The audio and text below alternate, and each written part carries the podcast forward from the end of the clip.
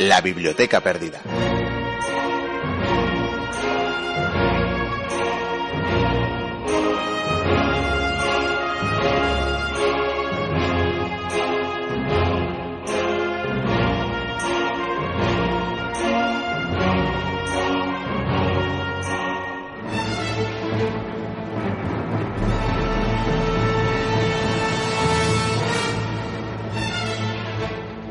Italia renacentista fue cualquier cosa menos un lugar pacífico entre finales del siglo XIV y la primera mitad del XVI.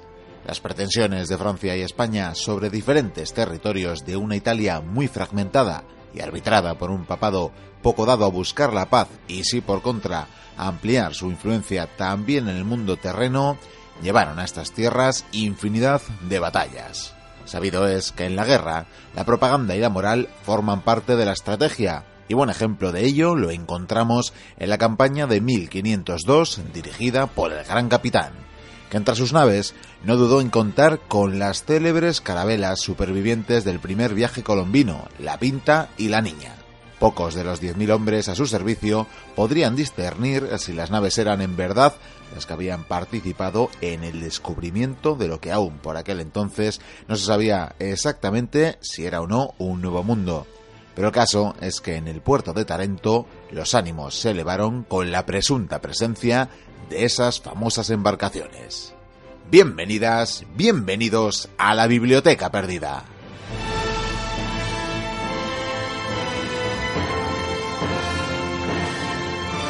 Con esta curiosidad histórica que adelantamos ya para los mochuelos más puntillosos, nos ha costado contrastar en más de un documento histórico, pero nos ha parecido interesante de trasladar aquí. Damos la bienvenida a una nueva edición, a la 190 ya, de la Biblioteca Perdida. Esperamos poder haceros pasar un buen ratón lleno de historia y lleno de aventura que tendrá como protagonista a Aníbal, y es que llega el desenlace de la Segunda Guerra Púnica con la trascendental Batalla de Zama, la que enfrentó a este general cartaginés, con la que resultó ser horma de su zapato, Escipión. Con esta sexta entrega concluirá por esta temporada la sección sobre los enemigos de Roma que en estos últimos meses hemos centrado en uno de los mejores generales de todos los tiempos. Pero no será el único tema de hoy, es que también contamos con el vizcaíno, con el undécimo episodio de sus peripecias y atención porque esta es la penúltima entrega. La semana que viene será el gran desenlace, el gran final de las eh, crónicas, de las memorias del cronista y de las nuevas aventuras del vizcaíno. Saludamos ya a las y los oyentes de las diferentes radios que emiten la Biblioteca Perdida. Son La Viana FM, Radio Iris 7, Ujo, Mutant, Cadena Neo, Artegalia Radio, Cuac FM, Onda Polígono, Onda Fue Mayor, Radio Bronca, Chena, Antorba. Saludos de quienes hacemos el programa semana tras semana. Javier Senderos, Vikendi y Cubría, Pello La este que os habla Miquel Carramiñana y saludos de las y los colaboradores más habituales. Encantados de estar con todos vosotros una semana más. ¡Comienza la aventura!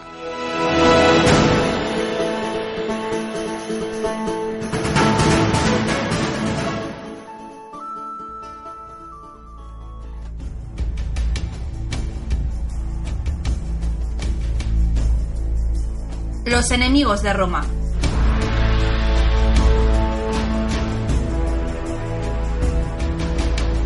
Seguimos con el programa y vamos a adentrarnos ya en el espacio que le da título final de una saga, final de una gran historia, la que le hemos dedicado a Aníbal Barca, al que probablemente sea uno de los mejores, si no el mejor general de todos los tiempos, y para ello damos la bienvenida una vez más al señor Vikendigo y Curia, que supongo que estará casi nervioso y todo por darle fin a esta saga. Nervioso, va a ser una lucha de titanes, Miquel. Tengo que decir que es el final y no es el final, pero eso lo descubriremos al final de esta tertulia. ¿Y qué te parece si continuamos donde lo dejamos y nos damos un poco de prisa porque hay mucho que contar y hay mucha sangre que tiene que correr? Creo que andamos por Sicilia, ¿no?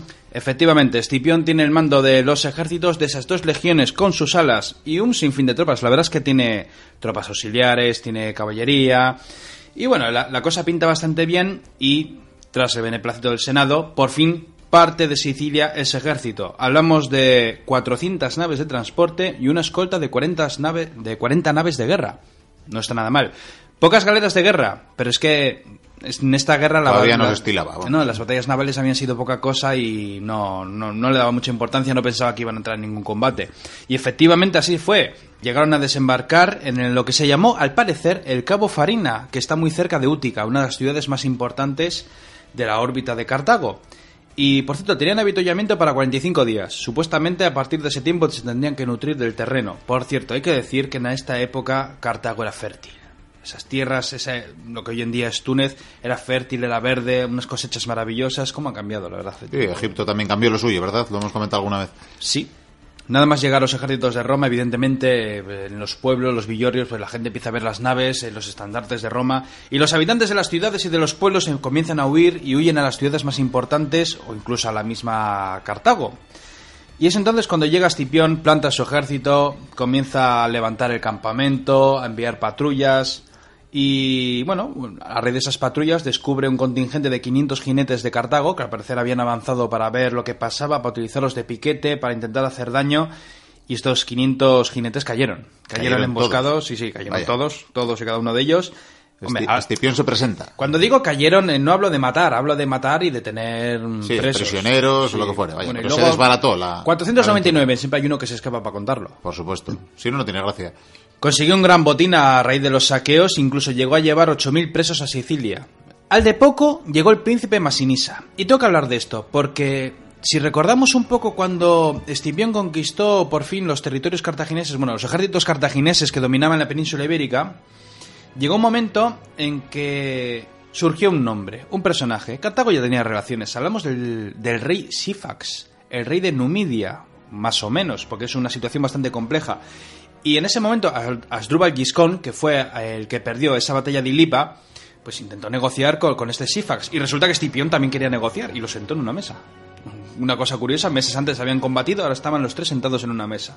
Y los dos personajes intentaron llevárselos para su causa.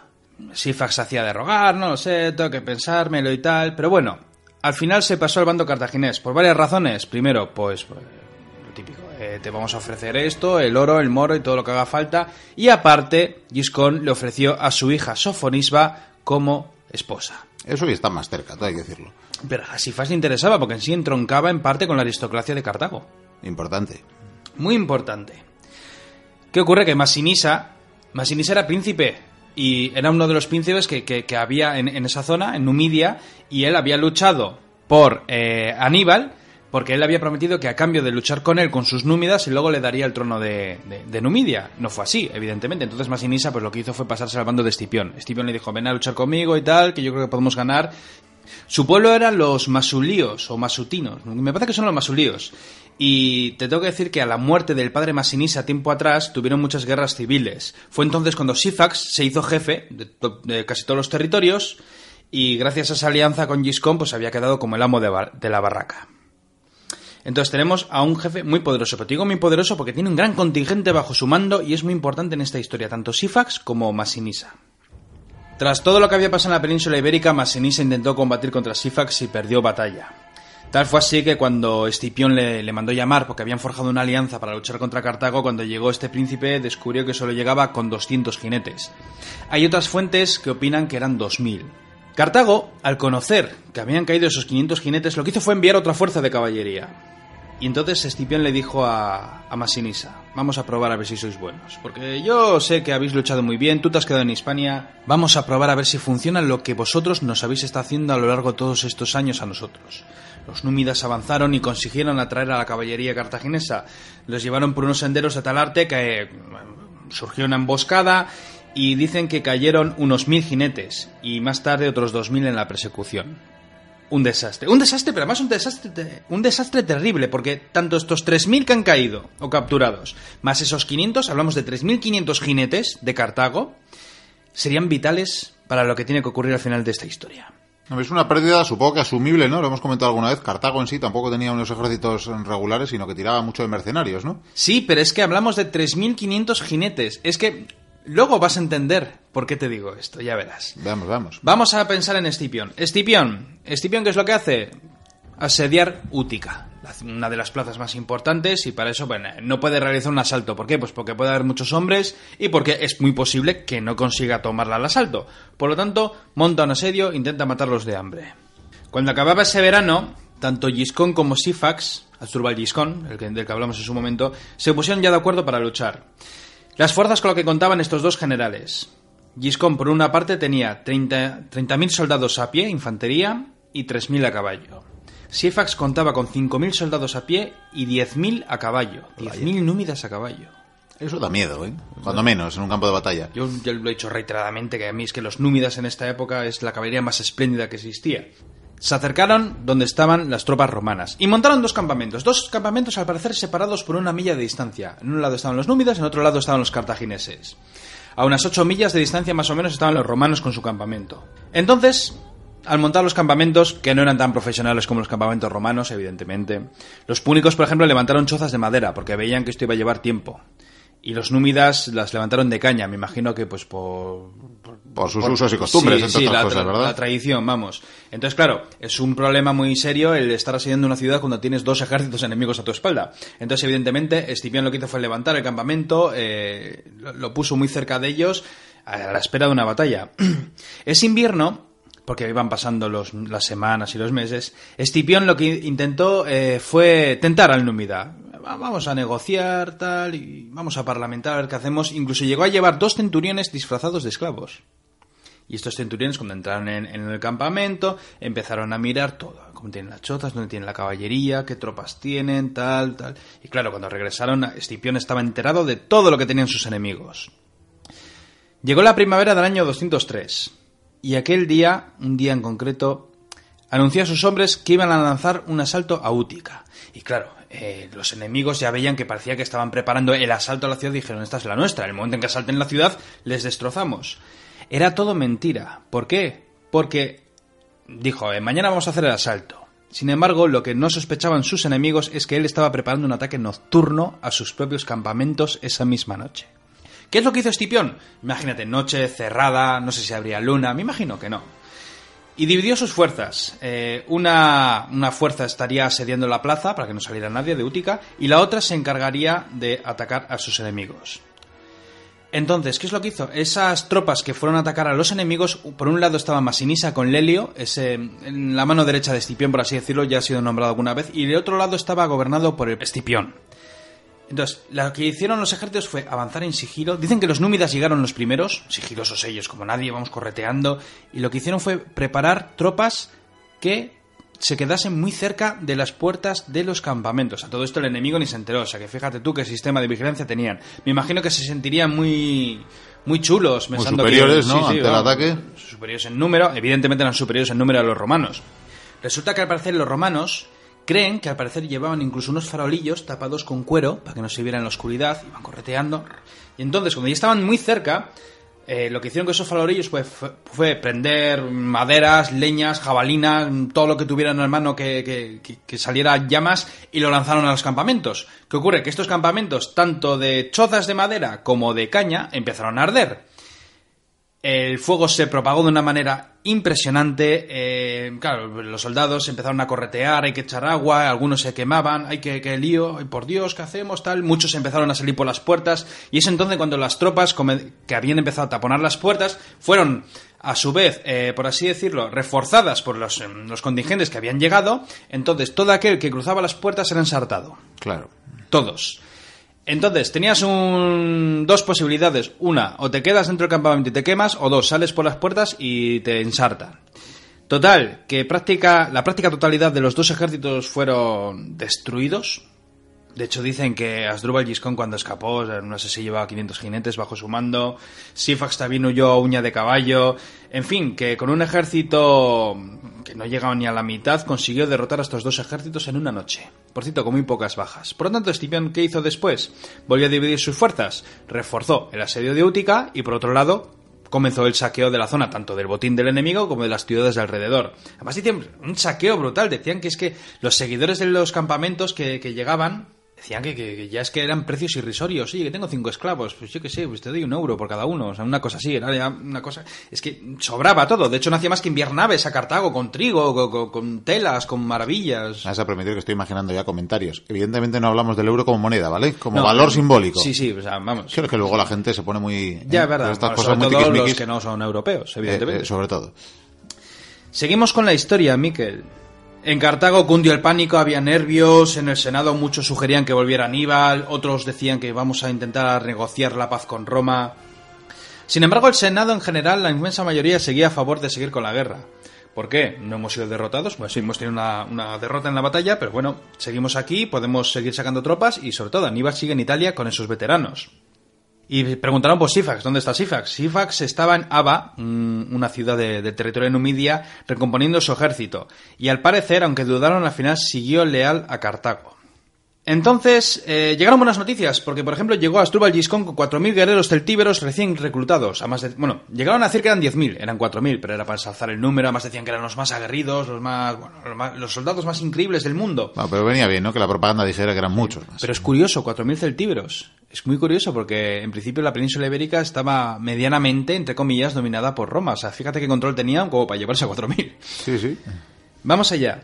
Cuando todos se reunieron, con el príncipe Sifax que volvió a, la carga, eh, contaban con 30.000 soldados, entre caballería e infantería. Montaron el campamento en las grandes llanuras, querían combatir. Escipión, en cuanto lo supo, lo que hizo fue lo de siempre, dejó tropas en Útica y fue al combate. Marchó, creo que obra de cinco días aproximadamente, y su ejército era menor, era menor que, que el que tenían sus enemigos.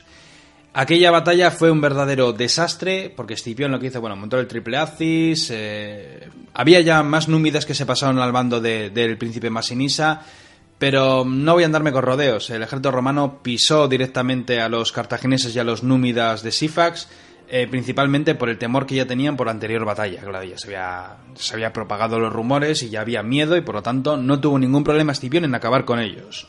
Tras aquella batalla, Lelio lo que hizo fue acompañar a Masinisa. ¿Para qué? Para recuperar el trono. Vamos a dejarlo para más tarde, pero ahí queda el dato. Pasamos al Senado cartaginés. El Senado cartaginés se mantuvo firme. Decía que no, hay que seguir con la guerra, que aún se puede ganar. ¿Hemos perdido otra batalla? Sí. Pero podemos ganar. ¿Cómo? Llamando a Aníbal. Y enviaron un barco con órdenes al general Aníbal para que vuelva a Cartago con sus veteranos para acabar con la amenaza. Porque ¿de qué sirve que Aníbal esté allí consiguiendo victorias si Cartago cae? Evidentemente no servía de mucho y visto que la moral además hablaba latín, Sí. bien valía que el líder eh, militar al menos volviera a casa. Y qué mejor que trajera a los hombres que nunca han perdido una batalla. Ciertamente. Hubo también una pequeña batalla naval, pero bueno, en fin, digamos que las naves de Cartago se llevaron alguno- algunos navíos que llegaban de- desde Sicilia con provisiones y tal, pero bueno, no, es, no hace falta mencionarlo tampoco. Lo que sí te voy a decir es que Sifax fue capturado. ¿Cómo fue capturado? En batalla. Porque Lelio, cuando acompañó al príncipe Masinisa para recuperar ese trono, o pa- más bien para conseguirlo, porque no era hereditario, había que... que lograrlo. peleárselo un poco, ¿no? había que lucharlo, la verdad. Eh, claro, eh, Masinisa tenía la batalla un poco empatada, pero claro, como Lelio iba con legionarios, pues evidentemente la formación de las legiones era férrea, era cerrada, y los jinetes de Masinisa podían reagruparse, respirar, tomar descanso y volver a retomar la batalla detrás de los legionarios. Y por lo tanto, eh, se convirtió en rey. Y lo que hizo fue tener preso a Sifax y tomó a Sofonisba como esposa, la, hija de Asdrúbal Gisco. Tras aquella conquista, eh, siguiendo eh, pues bueno, el, tratado y, con la llamada del honor, pues se reunió con Escipión. Había conseguido el trono, pero le había prometido a Escipión que lucharía con él hasta que Cartago se rindiera. Y regresó con Escipión, con miles de soldados, que después crecerían en número. Pero claro, Escipión estaba muy cabreado. ¿Por qué? Porque declaró que Sifax y Sofonisma eran presos de Roma. Ojo, te hemos ayudado a acabar esta guerra, pero estos dos personajes han declarado la guerra a Roma y por lo tanto son nuestros prisioneros. Entonces, eh, esto es una historia muy bonita, es un rollo un poco Cleopatra, pero el Númida lo que hizo fue enviar veneno a su mujer. Vaya. Sí, y ella al parecer se lo tomó y murió. Por cierto, esta mujer es muy interesante porque fue ella la que consiguió comerle el tarro a Sifax para que se, se mantuviera leal a Cartago. ¿eh? La verdad es que es un personaje interesantísimo. Pero Pues no, algún no da habrá para esta Algún historia. día habrá que prestarle atención. Sí, sí, sí, un personaje genial. Bueno, las fuerzas de Masinisa, como bien he dicho, iban creciendo en número y finalizaba el año 203. Eh, llegaron propuestas de paz por parte de Cartago. Al parecer para ganar tiempo. Algunos decían que no, otros que sí, pero bueno, mm, a mí me parece que era ganar tiempo. ¿Por qué? Porque habían enviado ya el mensaje a Aníbal. De hecho, claro, Escipión cuando recibe estas propuestas tiene que enviarlas al Senado de Roma para ver si las aceptan o no. Y luego hay, bueno, hay varios autores que no queda claro al final si el Senado de Roma aceptó estas propuestas de paz o no. Yo me imagino que no, por lo que hizo Escipión al final, pero bueno. El caso es que Aníbal llega con su ejército. Y llegó muy cabreado, ¿sabes por qué? Porque claro, le avisaron, y tienes que volver a Cartago, y se cagó en sus muelas, y estaba muy cabreado. ¿Por qué? Pues porque tenía muchas naves para llevar a su ejército, pero no a todos. Tuvo que dejar muchos caballos, al parecer.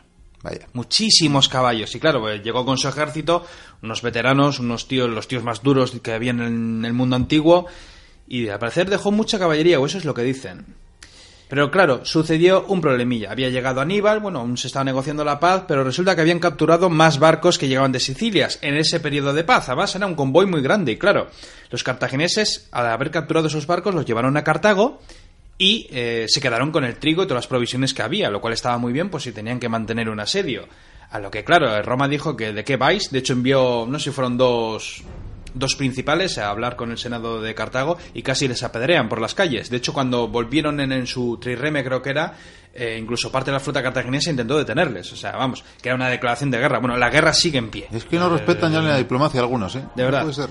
Soplan los vientos de guerra y va a llegar la batalla de Zama, la esperada por muchos oyentes. Yo no sé por qué la esperan tanto, a mí no me pareció, me parece más bien... Tampoco da de sí, ¿verdad? Es que no, pero es que es una especie de, de ¿cómo decir?, de, partido de fútbol americano, donde se están ahí empujando. Pero bueno. y ahí.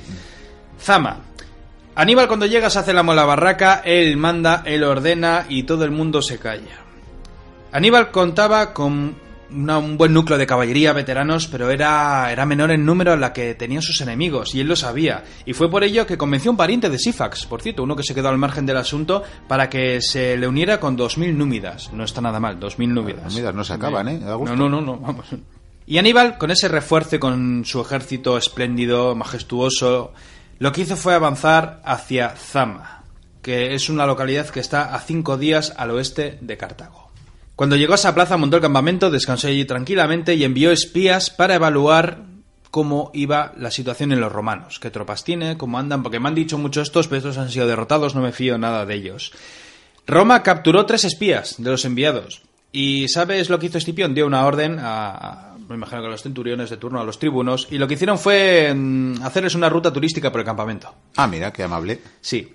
Eh, aquí tenemos la caballería, aquí los infantes, ¿veis? Con eso os vamos a matar. Esto es una, yo qué sé, esto es un escorpión, esto tal, ¿qué? Y ellos un poco asombrados. Aquí existe una duda. No se sabe si hizo esto para que los cartagineses supieran que tenía a un gran contingente de númidas o hay otros que opinan que los númidas aún no habían llegado y ahí estaba la trampa. ¿Por qué digo esto? Ya, que les Vamos a... hacer creer que eran menos de los que finalmente iban a plantar batalla. Efectivamente, porque, y yo creo que, es esto último. ¿Por qué? Porque si pensamos así, días después de que se hubieran ido estos espías, llegó Masinisa con 4.000 jinetes y 6.000 infantes. 4.000 númidas a caballo, tela. Entonces, claro, estos mm, espías regresaron, se lo contaron a Aníbal y Aníbal dijo, ajá, dijo, pues bueno, esto parece, parece que va a ser, sí, parece que estamos más o menos en tablas. Luego hablaré de los números. Los romanos lo que hicieron cuando llegaron al territorio de Zama acamparon en una colina. Aníbal, viendo el movimiento enemigo, lo que hizo fue acercarse un poco más a ellos, a unas cuatro millas de distancia, y en otra colina montó su campamento. Dicen que al día siguiente, hablamos del 18 de octubre del 202, eh, los dos generales se reunieron. Esto, es fantástico. al parecer, pues bueno, enviaron algún emisario tal, y aquel día, pues bueno, ellos fueron a caballo, imagino con una comitiva, y se reunieron, no sé si a caballo o a pie, y charlaron. que, bueno, no sé lo que ¿De esto tampoco tenemos certeza o sí? Eh, al parecer sí, sí. Eh, bueno, por lo menos es lo que dicen los escritores romanos. Ahora, un escritor cartaginés pues te podría decir que Aníbal estaba tocando una pandereta. te podría decir que le quemaron los libros. Pero bueno, y de todas maneras, a mí es que me parece tan apoteósico y a mí me encanta que yo... hay que contarlo, están, hablando a Aníbal que le falta un ojo y hablando a Estipión, yo te di por saco en esta batalla, sí, pero yo te voy a dar en esta. Lo típico. Con cariño. Sí. Y respeto. No se sabe si es que iban a negociar paz o algo, o simplemente querían hablar. A mí me parece súper apoteósico. El caso es que no llegan a nada, no sé si se dieron una palmadita. Se la darían algún día en un baño, por cierto. Porque al final, más adelante... Bueno, esa otra sí que es más discutible si, fue, si pasó o no. Sí, pero bueno, ¿por qué no? es que es lo mismo, es menos apoteósica en un baño, pero bueno, desde luego más relajante.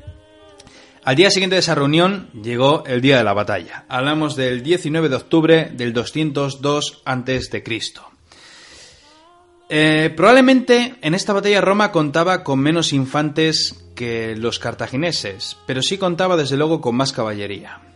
De hecho, según las fuentes, Apiano dice que Aníbal contaba con 23.000 hombres a pie y 1.500 soldados a caballo, mm, cartagineses aliados, más el contingente de númidas, esos 2.000 númidas que, que, conté hace un momento del cuñado del De Cifax Cifax, o sí. algo así. Bueno, te voy a decir el despliegue de esta batalla. Roma lo que hizo en el centro, como siempre, puso a las legiones, triple acis, maravilloso, sin embargo hizo una cosa rara. Como bien he dicho, se, asemeja a una especie de tablero de ajedrez donde digamos que las centurias o los manípulos conforman las partes negras, por, decir- por así decirlo, y las partes blancas son es suelo, es aire, no hay nada, ¿no? Pues en este caso montó las legiones de tal arte que detrás de la línea de los astatis estaban los príncipes y detrás de los príncipes los trierios, es decir, que formaban columnas. Tú veías columnas perfectas, exactas, dejando un pasillo que solamente pasaba el aire. Por supuesto, delante de los vélites. Flanco izquierdo, caballería romana italiana al mando del Helio, que en este momento era cuestor, por cierto. En el otro lado, en el flanco derecho, estaban los 4.000 númidas al mando de Masinisa. Cartago, ¿qué es lo que hizo? Cartago montó el ejército de tal arte que la caballería cartaginesa que estaba en un flanco estaba encarada hacia la caballería romana. Y la caballería númida estaba encarada a la otra caballería númida. Hasta ahora sencillo, ¿no? en el centro... tenemos la pizarra hecha. Sí. Formó cuatro líneas. Bueno, tres líneas y una especial. ¿Por qué lo digo? La primera línea de Cartago eran los lígures, galos y honderos baleares y bueno, un poco de purri. Bueno, lo que menos fiable del ejército. Aún así, bravos. La segunda línea lo que hizo fue nutrirla con tropas de Cartago, mientras que la tercera línea eran sus veteranos de Italia. Los más duros que existían. Sin embargo, delante de todo esto, 80 elefantes, bueno, más de 80 elefantes de guerra. Dicen que este número quizás fuera tan grande por la sencilla razón de que muchos elefantes los habían capturado hace poco y probablemente no estaban muy, muy entrenados. Y, y por lo menos estábamos en África, ya no estábamos en, en Europa, ¿verdad? Desde luego muchos romanos agradecerían ir con faldita, bueno, con la túnica, porque vamos, 80 elefantes. Sí, Es que sí, sí, sí. 80 elefantes es, es- es lo que hay.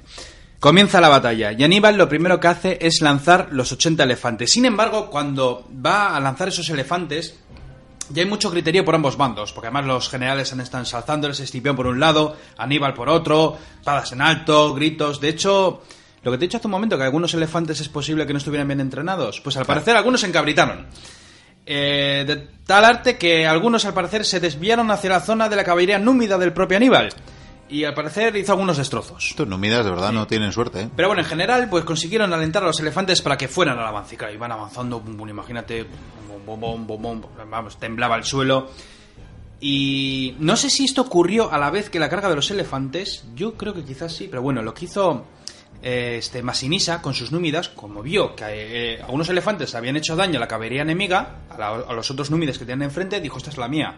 Cogió los 4.000 jinetes y él mismo, comandándolos a lo Alejandro Magno, se lanzó a la carga por el flanco para chocar con ellos. De hecho, llegaría a chocar con ellos, les arrasaría en la primera carga de una embestida tremenda, lanzando jabalinas, bueno, desmontando jinetes.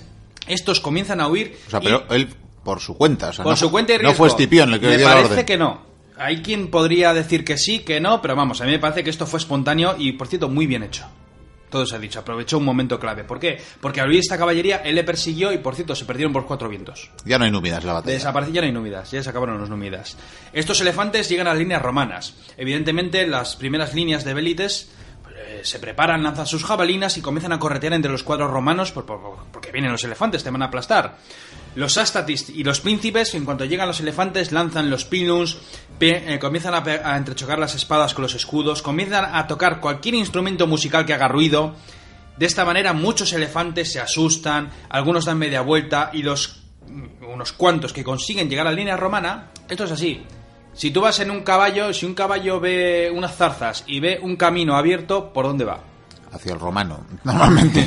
Bueno, va al camino abierto. Pues Escipión, al haber hecho esos pasillos, lo que hicieron muchos elefantes, que son animales pero no son tontos, esos elefantes lo que hacen es colarse entre esas columnas. Es decir, pasan por esos pasillos.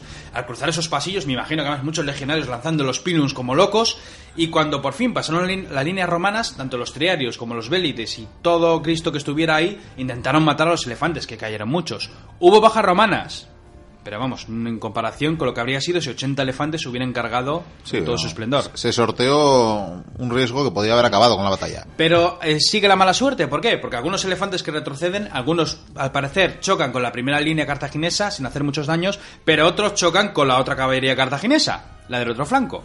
¿Y qué ocurre? Pues que el Helio, que está ahí de cuestor, ve lo que ha pasado, Y al igual que misma. Masinisa, dice, esta es la mía. Se lanza a la carga, son superiores en número, quizás también en calidad, chocan con la caballería cartaginesa, estos huyen y se pierden por los cuatro vientos. No hay caballos. Bien, bien, estamos simplificando la batalla. Así me gusta, sencillita. Eso es. Entonces, lo que hace Aníbal da el toque para que comience el avance. La tercera línea se queda quieta, los veteranos mirando. Comienza a avanzar la primera y segunda línea. ¿Qué hace Escipión con ese triple axis? Los reforma y comienzan a avanzar. A paso lento, seguro, los vélites delante y cuando están muy cerca se empiezan a lanzar jabalinas, insultos, escupitajos, todo lo que se te ocurra. Pero no debió de ser durante tanto tiempo como solía ser antiguamente. Parece ser que hay muchas ganas de ganar esta batalla y de decidir de una puñetera vez quién gana esta guerra púnica. Tal fue así que al final la primera línea, porque la segunda línea parece que se queda quieta, la primera línea cartaginesa choca con la primera línea romana, es decir, los ástatis. Y entonces chocan los escudos, empiezan a empujarse, a colar las espadas por un lado por otro. No hay muchas bajas, lo típico, se van empujando, a ver el cansancio y los minutos se van sucediendo. Parece que la cosa va bien, parece que la cosa va mal, pero parece ser que los Astatis empiezan a empujar bien. Y llega un momento incluso en que muchos huyen y chocan con la segunda línea. Aquí parece que hay órdenes de Aníbal. No se sabe si Aníbal lo que hizo fue decirles, aquí no pasa ni Dios, si entran de frente, o se paran en sí donde estéis vosotros, o los matáis. No sé hasta qué punto llegaron a matar, pero sí pudo dar la orden, y esto es cierto, que los que se iban por los flancos de la segunda línea, que reformasen detrás. Desde Zama hasta Stalingrado. Qué mala leche tienen los generales. Y entonces volvieron a chocar esa segunda línea un poco más nutrida con la primera línea de los Astatis, que ya se ven que están reventados por mucho intercambio de tropas que hagan. Tal es así que al final los príncipes tienen que entrar. Parece ser que no entran todos de golpe. Esa segunda línea romana parece ser que Escipión los va enviando por secciones, donde más cansados están, donde parece que, reculan, que, la cosa está floja. Empiezan a enviar un flanco aquí, una centuria allá, otra aquí, cómo va la cosa, el asunto, tal. Los triarios igual hay que lanzarlos, vamos a esperar un poco, parece que hay presión. Estoy resumiendo un poco, pero al final parece ser que el empuje, imagínate, que es una línea inmensa, empujándose, y al final parece ser que la línea cartaginesa se va desmoronando, hasta que retrocediendo se reúnen con la línea, la tercera línea cartaginesa, que es donde están los veteranos de la de las guerras que hubo en Italia. Que estos además ni se mueven, esperan a los romanos. ¿Por qué? Porque el campo de batalla está lleno de cadáveres, de sangre, nos vamos a estropear, la formación se va a descojonar. Y con lo que han No- vivido ya, ¿verdad? Sí, para que vengan ellos. Y claro, los Astatis ya es que ni es una formación, o sea, Escipión y unos cuantos intentan ahí reagruparles como es posible, que en esta época es casi imposible, o sea, es un horror. Los centuriones, que ya habrán caído muchos, hacen lo que pueden. Siguen avanzando y al final chocan. Dicen que incluso los triarios tuvieron que meterse en el fregado. Fíjate que lo típico, o sea, que lleguen los triarios al combate, pues es que tuvieron que lanzarlos para hacer presión. Esta tercera línea, esta línea veterana, o sea, aguantan como titanes, caen muchos de ambos bandos, parece que la cosa está complicada, pero fíjate que incluso llega un momento en que Escipión, porque hay algunos momentos de descanso, que, que se apartan, que, que respiran, lo que hace es coger, y los Astatis que están formados en el frente, coge y a los triarios y a los príncipes les ordena que cada uno vaya por un flanco. No se sabe si los príncipes a un lado y los triarios a otro, o simplemente que divide las fuerzas y, Mitad un y mitad. y mitad y mitad. El caso es que forma una línea gigantesca, sólida, como si fuera una falange griega de las mm, guerras de, que había en la Grecia clásica. Y chocan las dos líneas, se vuelven a empujar y por increíble que parezca, los veteranos de Aníbal llevan la voz cantante. Fíjate tú lo que es. O sea, y eso que son inferiores. son- Hombre, bueno, inferiores sí, pero números, bueno, decir, era pero ya la élite de los ejércitos europeos, cuando menos. Pero es que estaban frescos en comparación con estos que llevaban empujando. Estamos hablando de una batalla que van pasando los minutos y las horas, claro. Y parece ser Aníbal además está eufórico, está viendo que la cosa va bien y parece que incluso están empujándoles, están avanzando, están atravesando a todo aquel que cae en el suelo. Pero entonces, eh, si esto fuera una película sonarían papá, papá, papá. Y llega el séptimo de caballería. Lo que Aníbal no esperaba. Yo me imagino que además cuando se dispersaron las caballerías pensaría, por Dios, tengo que ganar esta batalla antes de que regresen. Y no le dio tiempo. De súbito, además como si estuviera orquestado de repente por un flanco y por otro flanco de la retaguardia O cartaginesa. sea, no vuelve solo una, sino las dos. la- a la vez. Vaya. A la vez. O sea, bueno, bueno, un minuto de diferencia. Pero vamos, quiere decir que aparecieron a la vez. Por un lado, la caballería romana y latina al mando del Helio, por otra, los númidas de Masinisa, que habrán perseguido al enemigo Dios sabe cuánto tiempo, llegaron, cargaron contra la retaguardia de los cartagineses y evidentemente ahí se, se acabó todo. Huyeron, el pánico, lo típico, y empezaron a masacrar gente. Y tengo aquí las bajas. A ver, Tengo cuéntame, aquí- que me imagino que para Aníbal esta vez Pues fue mal la cosa. Según Polibio y algunos más, creo que las bandas cartaginesas debieron de rondar los 20.000. Pudieron ser más, pudieron ser menos, es que es lo típico, entre los desaparecidos, que ya sabemos dónde están, y los prisioneros, pues tela.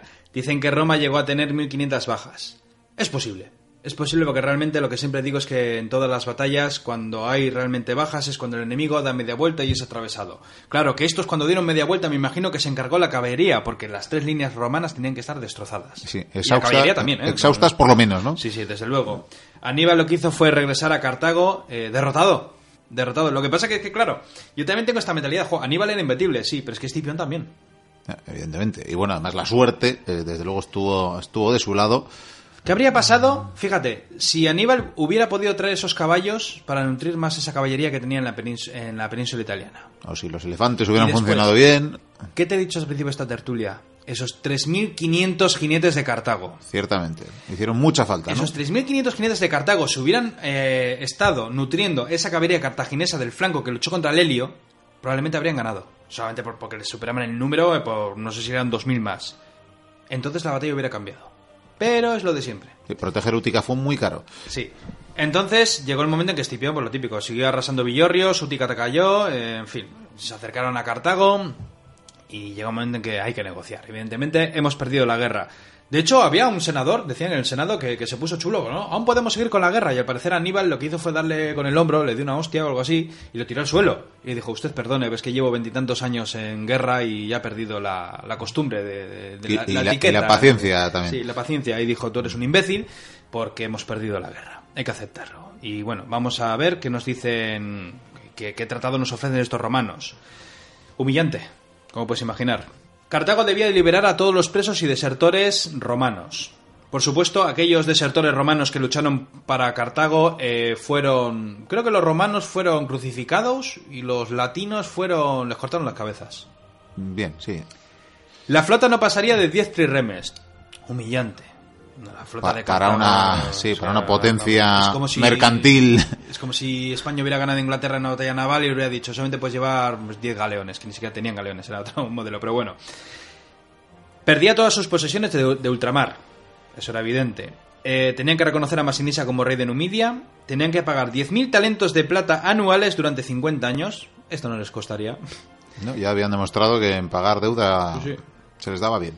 Tenían prohibido hacer la guerra fuera de África, y si la querían hacer dentro de África, tenían que pedirle permiso a Roma.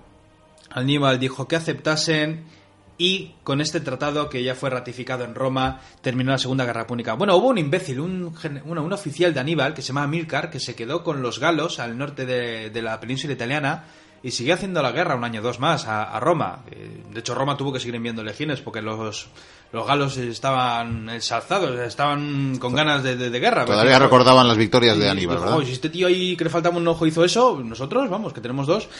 Y te voy a decir que con esto voy a terminar esta historia. Es que no terminamos con Aníbal, acabamos con la Segunda Guerra Púnica. La historia de Aníbal sigue. Pero claro, yo lo que está pensando, porque tampoco he dicho que le va a pasar a Escipión. Entonces lo que vamos a hacer, Miquel, si te parece bien, es en la temporada que viene, eh, yo quería terminar este año con los enemigos de Roma, pero me da que va a durar un par de temporadas más. Es Algunos que oyentes se levantarán ya, ya- banderitas. ya lo dijimos en su momento. Sí. Roma, pues se hizo muchos enemigos. Muchos. Entonces, si te parece bien, lo que vamos a hacer la temporada que viene es continuar esta historia, porque Aníbal seguirá vivo, Escipión seguirá vivo, y lo vamos a enlazar con las guerras que, bueno, con la segunda y la tercera guerra macedónica, la primera con Filipo V, y con Antíoco. Unas guerras terribles donde tanto Escipión como otros tantos van a tener que seguir luchando. Bueno, Escipión va a estar hecho polvo, y por supuesto Aníbal va a ser un fichaje por parte de Antíoco. Lo va a fichar en su escudería para combatir a los romanos. Pero eso es otra historia. Las ligas que- de fútbol actuales no han inventado nada. No, El mercado de no. invierno estaba ya vigente para aquella época. Así que con esto acabamos estas seis tertulias que han sido largas, chulas e impresionantes. Pues la verdad que sí, yo creo que los oyentes los y, y las mochuelas eh, lo han agradecido, han temblado, han sufrido Y yo creo que alguno incluso habrá llorado con, con esto de, llorado, de eh. Aníbal. Eh, ¿No quieres ir a los baños ya para terminar a esta última reunión de Eh, leyenda o, o la quieres dejar para la temporada no, que viene? No íbamos a hacer bromas, pero... No, no, no digo que tomemos un baño nosotros. Digo No, no, no, pero a mí no- recordar me, ese relato. me encantaría, si fue cierto, estar en ese baño con Aníbal y con Escipión y charlar sobre lo que pasó y lo que no pasó. Bueno, terminamos con la, la típica frase, supuestamente esa que dijeron en los baños. Terminemos pues. Supuestamente, ya lo contamos en su momento, pero Aníbal, cuando, cuando estaba con Escipión, pues Escipión, eh, en la tertulia hablando... Además decían que hablaban de cosas chorras, o sea, de... Sí, de fútbol, de- Sí, sí, del paro y esas cosas. ¿Cómo va el circo romano? Pues bien, tal, no sé qué, la- las carreras de caballos. Pues debió de preguntarle, oye Aníbal, ¿para ti quiénes han sido los mejores generales de la historia? Y Aníbal debió de reflexionar, se quedó un momento callado y dijo, Alejandro Magno, al que le puso el primero, Pirro, Pirro y yo. Y Escipión se quedó, joder, ¿sabes? se ha nombrado el tercero, ¿sabes? Te hace la pregunta- ¿qué ¿Crees que eres poderoso? y si me hubieras vencido en Zama, Eso es, si me hubieras vencido en Zama, que hubiera cambiado eso. Sí, entonces me habría nombrado el primero. Y con razón, personalmente, se debía haber nombrado el primero. Di que de la época de Alejandro a la de Aníbal hay un siglo de diferencia. El mundo era diferente, pero desde luego, para mí, este es el mejor general de toda la historia de la humanidad.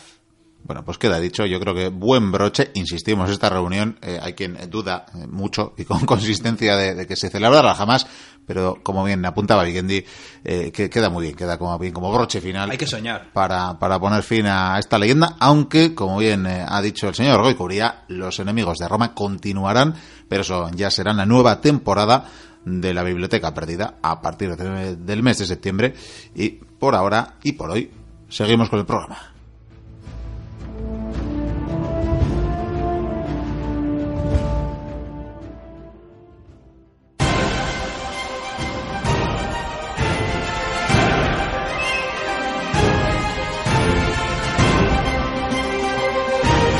Memorias de un cronista, Italia.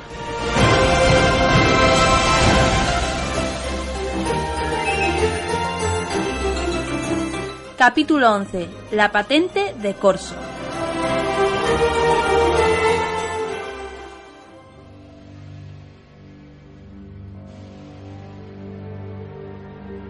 Las crónicas del padre Moreno.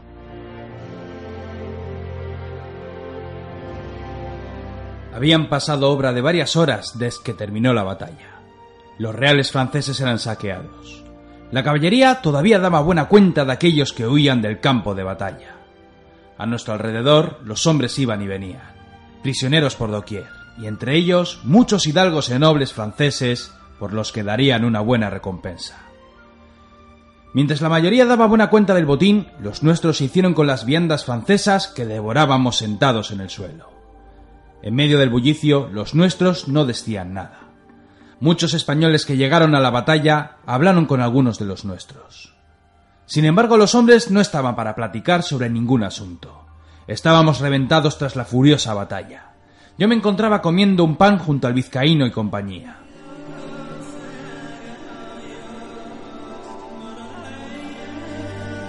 ¿Sabéis lo que os digo? dije en tono alegre para romper el silencio.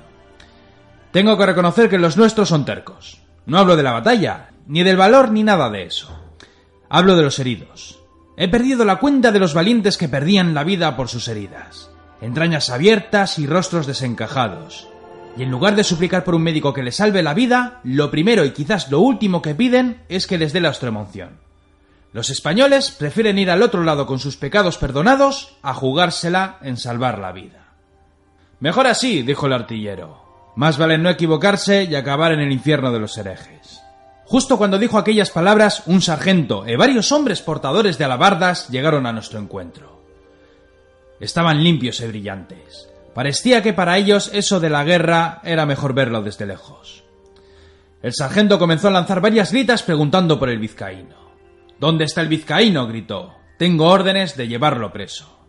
Los cinco de la compañía nos levantamos a la vez. Algunos ya tenían las manos en el pomo de sus armas. Las armas al suelo. Estáis arrestados, dijo el sargento. De súbito, todos los hombres que habían combatido a nuestro lado se levantaron y comenzaron a desenvainar los aceros. El sargento tragó saliva y dijóles que no era asunto de ellos. El vizcaíno le preguntó por qué le llevaban preso. El principal dijo que no sabía nada del asunto. Eran órdenes del capitán Bengochea. Todos callamos. Bengochea era capitán. A nuestra retaguardia los hombres comenzaron a murmurar. Comenzaron a hablar de su leyenda. Decían que en la guerra contra el francés le llamaban el capitán matazlos a todos. Otros decían que en la guerra de Granada quiso entrar en una plaza con ropas de morisco. Mató a más de cien soldados hasta que dio con un oficial, pues dijo que si tenía que vestirse como el enemigo, al menos lo haría como un principal. Esas historias y muchas otras llegaron a nuestros oídos. Tranquilizando a la tropa, dejamos nuestras armas en el suelo y, siendo escoltados por los alabarderos, fuimos a una tienda harto grande. A nuestra retaguardia nos seguían todos los soldados. Cuando entramos en la tienda, descubrimos una mesa de madera y varias sillas. Sentado en el centro estaba Bengochea escribiendo. Tenemos muy por cierto que nos habéis hecho llamar, capitán, dijo el vizcaíno. Sin levantar la cabeza y sin dejar de escribir, Bengochea siguió con la plática. Veo que ya sabéis que tengo el cargo de capitán. No es un cargo oficial, pero mi hoja de servicios es tan vasta que todos tienden a llamarme así. Dejó de escribir y echándose hacia atrás contempló a los cinco que tenía enfrente. La de qué varaderos de cabeza que nos habéis dado. Quizás tenéis alguna idea de la que habéis montado, pero os aseguro que esta historia va mucho más allá de vuestro entendimiento. Según tengo entendido, erais seis soldados y un sacerdote. Así es, dijo Morales. Perales y Rial cayeron en batalla. Sin embargo, el cuerpo del Rial estaba en un real tomado por los florentinos. Es más, tengo entendido que tuvisteis los arrestos de volver tras la batalla, acuchillar a varios enemigos para después enterrar a vuestro amigo. Parece que sabéis mucho de nosotros, dijo el artillero. Os seguimos la pista desde hace tiempo, siguió contando Bengochea. Tras una cortina surgió una figura, un hombre enlutado y con muchos años en su haber. Caballeros, quiero que me prestéis atención. Este hombre aquí presente es un inquisidor del reino que hace las veces de espía. Llevamos obra de cinco años tras la pista de un enemigo en potencia. Tendréis ya por muy cierto la historia de la casa Brestia. La última de las tirpes se casó con un noble castellano adoptando el nombre de Chacón. Una familia muy rica. Y ella, amigos, es una dama muy ambiciosa. Hay quienes sostienen que busca recuperar todo el patrimonio perdido a lo largo de las últimas décadas, pero sabemos que su ambición iba mucho más allá. El matrimonio era una farsa, un movimiento para hacerse con la fortuna de su marido. De hecho, todos los allegados a él han muerto en menos de tres años. Esa mujer tiene contactos en muchos reinos y repúblicas. Nos costó mucho llegar a su círculo privado. Algo tramaba, pero no éramos capaces de descubrir el misterio. Es una mujer muy hermética, y lo poco que pudimos saber estaba relacionado con algunos negocios de las Indias. Después llegasteis vosotros. Supimos más tarde que Rosa envió un navío a Italia cargado de armas, municiones y una gran fortuna en oro y plata. Al final descubrimos que los materiales de guerra iban destinados a las bandas negras de Giovanni Sforza. Era evidente que se valdría de los servicios de los mercenarios. Sin embargo, una buena parte de las riquezas iban en la nao destinadas a sufragar los costes de una serie de asesinatos. ¿Asesinatos para qué? dijo el capitán Pellón. Nosotros dimos con una lista de nombres en una tira de cuero. Y por eso mismo comenzó esta historia, prosiguió el capitán. La que montasteis en el navío nos vino de perlas descubrimos las intenciones de la dama Chacón y más aún cuando ésta puso precio a vuestras cabezas. De hecho, gracias a nuestro inquisidor, dimos con vuestro paradero. La dama sabía que para buscaros había que ir a Italia. Italia, repetí en alto. Pero ¿cómo sabía que acabaríamos allí? Ni siquiera nosotros estábamos pensando en arribar en sus costas. Porque es muy lista, dijo Bengochea. En el cargamento había un buen número de esclavos, y entre ellos había un agente de la dama. Romero, recordó el vizcaíno con odio. Efectivamente, amigo, así se cubría las espaldas. Si algo hubiera ido mal, contaría con uno de sus hombres que viajaría de incógnito. Por eso cuando regresamos de Rodas nuestra galera se iba descomponiendo. Ese bastardo aprovechaba la oscuridad de la noche para destrozar la galera con el fin de que desembarcásemos en las costas italianas, dijo Morales. Y suerte tuvisteis de que no os diera muerte cuando dormíais. Tiene la fama de ser un terrible asesino. Entonces fue ese de puta el que acabó con parte de los nuestros en la posada y dio la voz de alarma a los de Nápoles para que dieran con nosotros, dijo el artillero. Así es, amigos. Él sabía que en el cargamento estaba el mensaje con la lista de los asesinatos. Estaría convencido que alguno lo portaba, pero hasta estar seguro no podía continuar con su misión. Por eso la emboscada del puente Vecchio, dije recordando. Y los italianos que se volvieron en nuestra contra. Por eso aprovechó para matar al marinero real. El mensaje una vez recuperado fue destruido, pero cambiasteis los planes de la dama Chacón, prosiguió Bengochea. En el puente debían caer los banqueros de la casa Medicis, todos y cada uno de ellos, salvo dos que estaban compinchados. Recuerdo que uno de ellos me gritó, diciendo que no debía ocurrir así las cosas, dijo el vizcaíno. Total que por casualidad o por radiosa fortuna vuestra presencia ha trastocado los planes de la dama. ¿Pero qué planes eran? pregunté acalorado. El inquisidor se adelantó a responderme. La guerra, jovenzuelo, la guerra, el dinero y el poder. Desde los tiempos de los reyes católicos, la guerra con el francés han ido en aumento. En casi tres décadas hemos tenido varias guerras y seguro que solo es el preludio de lo que acontecerá el futuro. Estados rivales en muchas repúblicas han entrado en guerra. Hasta la mismísima Roma se ha puesto en armas, por Dios. Inglaterra olisquea cuál de sus rivales pueden conseguir la hegemonía terrestre. Eso sin contar con el título del emperador. Lo de Alemania es un caso aparte, pues con las mentiras luteranas muchos príncipes se lo están pensando. En pocas palabras, los vientos de la guerra soplarán con más fuerza sin duda. La guerra trae miseria y destrucción, pero una persona hábil podría hacerse inmensamente rico. Las guerras son caras. Siempre hay soldados a los que hay que reclutar y matar, por supuesto, pero las arcas de las naciones terminan por quedarse esquilmadas. Sin ir más lejos, la banca alemana de los Fugger subvenciona las campañas de Don Carlos. Francisco I, capturado esta noche, también se ha endeudado con otras bancas. Están en juego dos bancas más, por un lado la de Génova y por otro lado la de los Médicis. Es cierto que parte del linaje de la casa Brescia estuvo hace dos siglos emparentada con los Médicis. Es algo que habría que probarlo, pues tampoco estamos seguros del todo. Sin embargo, los planes de la dama iban por esos derroteros. Dos de sus banqueros serían los que no morirían aquella noche. Una vez terminado el asunto, ella tomaría el control de la banca con los votos a su favor. Tenía ya comprados a diferentes principales de la ciudad. En cuanto a Julio de Médicis, la cosa está clara. Uno de sus hombres acabó con la vida del anterior papa, y ahora es Julio quien controla la ciudad eterna. Es evidente dónde estuvo el trato entre ambas personas. Por otro lado, sabía que necesitaría las bandas negras, a sabiendas que Giovanni era sobrino del futuro papa. Sin embargo, restaban los siguientes movimientos para hacerse con la banca de Génova, acción que no se ha completado porque la banca de los Medici sigue en pie. En pocas palabras, sin quererlo, habéis acabado con los planes ambiciosos de un enemigo en potencia. Si se hubiera hecho con las dos bancas, la dama habría tratado tanto con Francia como con España, sus bancos proveerían de los oros necesarios para seguir batallando. En caso de firmarse la paz, la dama se encargaría de que la guerra volviera a estallar. Los estados endeudarían con ella. No podrían pagar los intereses, y ella adquiriría diferentes territorios además de títulos. Sus posesiones crecerían tanto en España como en Francia, para terminar después ambicionando los estados italianos. Quién sabe, quizás incluso algunos matrimonios con las casas reales para ir subiendo hasta lo más alto. Eran unos planes muy ambiciosos. Estábamos atados de manos y pies. No podíamos prenderla sin pruebas. Claro, hasta que llegasteis. Los planes han venido abajo, dijo Bengochea. No hemos podido dar con ella, pero al menos la situación ha mejorado. Tras la victoria y la captura del rey de Francia, la guerra terminará en poco tiempo. Don Carlos negociará con la banca genovesa para sanear nuestras cuentas. La cuestión es qué hacer con vosotros. Debería colgaros por herejes, traidores y un sinfín de cargos más. La verdad es que tengo aquí una lista interminable. Tengo aquí en mis manos vuestro futuro y también vuestro pasado. He repasado cada una de vuestras vidas menos la tuya, vizcaíno. Hasta tu arribada a las costas de las Indias eres un auténtico misterio. Por propio interés llegué a informarme sobre los acontecimientos en México. El haberos llevado a las galeras fue poca cosa. Al oír aquel comentario caí en la cuenta de los relatos de mis amigos. Tras la conquista de la ciudad, algo sucedió que cambió la manera de ser del vizcaíno.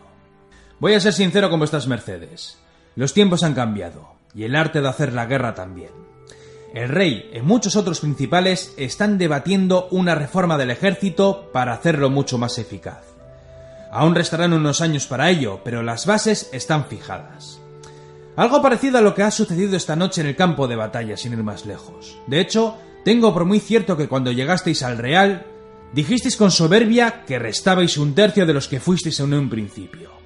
Tomaremos nota de tus palabras y de tus hechos para la futura reforma, vizcaíno. ¿Queréis que reformemos el ejército? preguntó el artillero.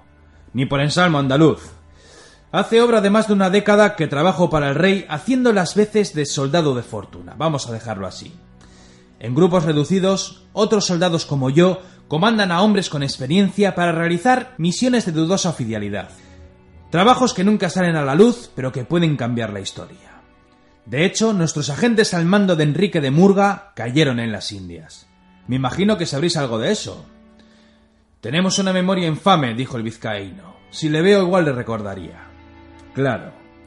Así que no sabéis nada de unos tesoros. Vale, bien. Murga sobrevivió, pero desde entonces no sabemos nada de él. Trabajaba para el rey, pero descubrimos más tarde que también trabajaba para la dama Chacón organizando unas futuras encomiendas. El grupo que estaba bajo mis órdenes se disolvió y no se han hecho más preguntas. Lo que quiero es salvaros de la horca, para servir al rey bajo mi pabellón que es mi toledana. ¿Y qué pasa con el que nos curasteis a nosotros? Disteis vuestra palabra que si os traíamos hasta Pavía nos ayudaríais a dar con nuestros enemigos.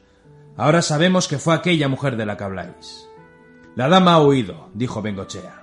Tras dejar a buen recaudo sus asuntos, dos días antes de que la guardia diera con ella, había marchado con su séquito de italianos. Fueron hasta palos con cartas de Venecia y cartas del mismísimo Papa.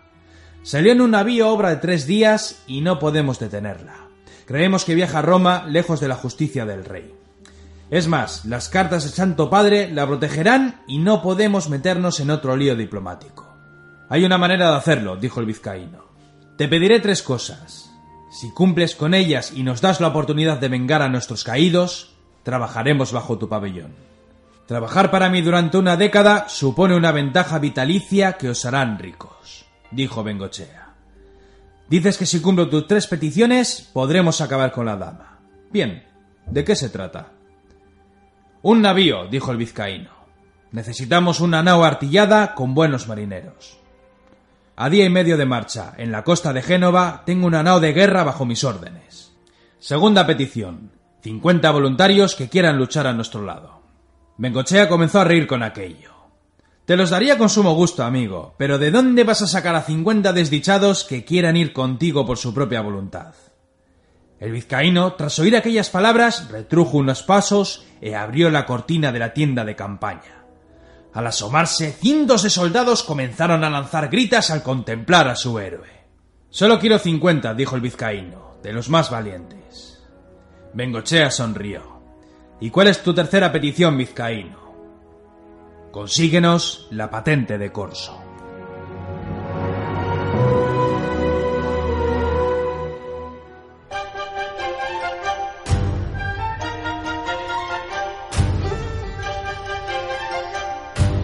Pues hasta aquí lo que ha dado de sí el programa de hoy, lo que ha dado esta hora de radio. Aprovechamos los minutos finales, como siempre, para saludar a las y los oyentes que nos habéis hecho llegar mensajes. Hoy arrancamos en Twitter, donde tenemos nuevos seguidores como Gorka Sánchez, Editorial Robe, Sebas R. Madrid y Antonio León. Saludamos a Miquel El Foscuro, que nos señalaba que el audio de la semana pasada se escuchaba bajo hasta el minuto 28. Bueno, gracias, repasaremos a ver qué es lo que pasó técnicamente con este audio y gracias en todo caso por seguirnos con esa fidelidad. Spender Fernández, que nos agradecía el monográfico, aunque sea ya pasados unos meses, sobre el Tratado de Utrecht. También saludaremos a Lucas Dominic, que nos decía o nos tildaba de mejor eh, podcast. Bueno, se lo agradecemos como siempre. Nos, nos vamos a Facebook, donde hemos tenido algún desencaje esta última semana, como bien eh, apuntaba Rosa Chacón, que ya decía ella que no encontraba la publicación para hacer el comentario oportuno al programa de la semana pasada que colgamos con unos días de retraso. Nos decía, por otra parte, que espera que hagamos los montajes de las diferentes eh, colecciones de aquellas series que por entregas hemos hecho esta temporada, como la del propio Vizcaíno, que habéis tenido ocasión de escuchar la penúltima entrega de esta emocionante aventura, también la propia Reconquista o tantas otras. A lo largo del verano podremos ir ofreciéndolas para escuchar todas seguidas estas compilaciones. Nos dice finalmente que somos los mejores, muchas gracias Rosa, e incluso nos dice que otros podcasts nos intentan imitar. Bueno, pues nos sentiremos honrados si es que en verdad nos quieren imitar otros podcasts, lo que estamos seguros, si nos permitís el peloteo, que no podrán imitar la calidad de las y los mochuelos con las que contamos. Nos vamos ya a iVox, donde por ejemplo John Silver Largo también sobre el audio de Batman, que citaba antes al hilo de Twitter, decía que si queremos profundizar en el tema, si algún oyente quiere profundizar, hay cuatro programas de cuatro horas cada uno en la órbita de Endor, podcast muy conocido sobre cine, cómics o ciencia ficción. Nos unimos a esa recomendación de John Silver Largo, así que ya sabéis, fans de Batman, podéis localizar esos audios en, eh, buscando en el propio Evox, donde también compartimos espacio, la biblioteca perdida en el podcast de Evox. Por otro lado, Santi T. Costales nos dice Ave Mochuelos y genial audio, lo decía al hilo del programa anterior. Por otra parte, otro oyente, Horse, nos hace de agente, nos hace de intermediario el oyente Horse diciéndole a Upiki que no sea tan insistente y que esta gente, lo dice por los bibliotecarios, hacemos caso de las peticiones cuando pueden y cuando les encaje lo harán, le dice. Así que que no se lo tome a mal, lo dice de buen tono, lo dice por experiencia también, por cuando ha podido hacer alguna petición que, aunque con meses de retraso, hemos respondido. Ya lo hemos dicho en alguna ocasión, nos va a costar responder a más peticiones en lo que queda de temporada, ya veremos si en este caso el señor Vicente Guicuría puede hacer ese esfuerzo mayor más que nada porque nos quedan eh, muy poquitos programas. Ya sabéis que todas las vías de contacto con la biblioteca las tenéis en www.labibliotecaperdida.info y que la semana que viene volveremos con más historia, con más aventuras y que esperamos que no faltéis. Hasta entonces, sed muy felices. Agur.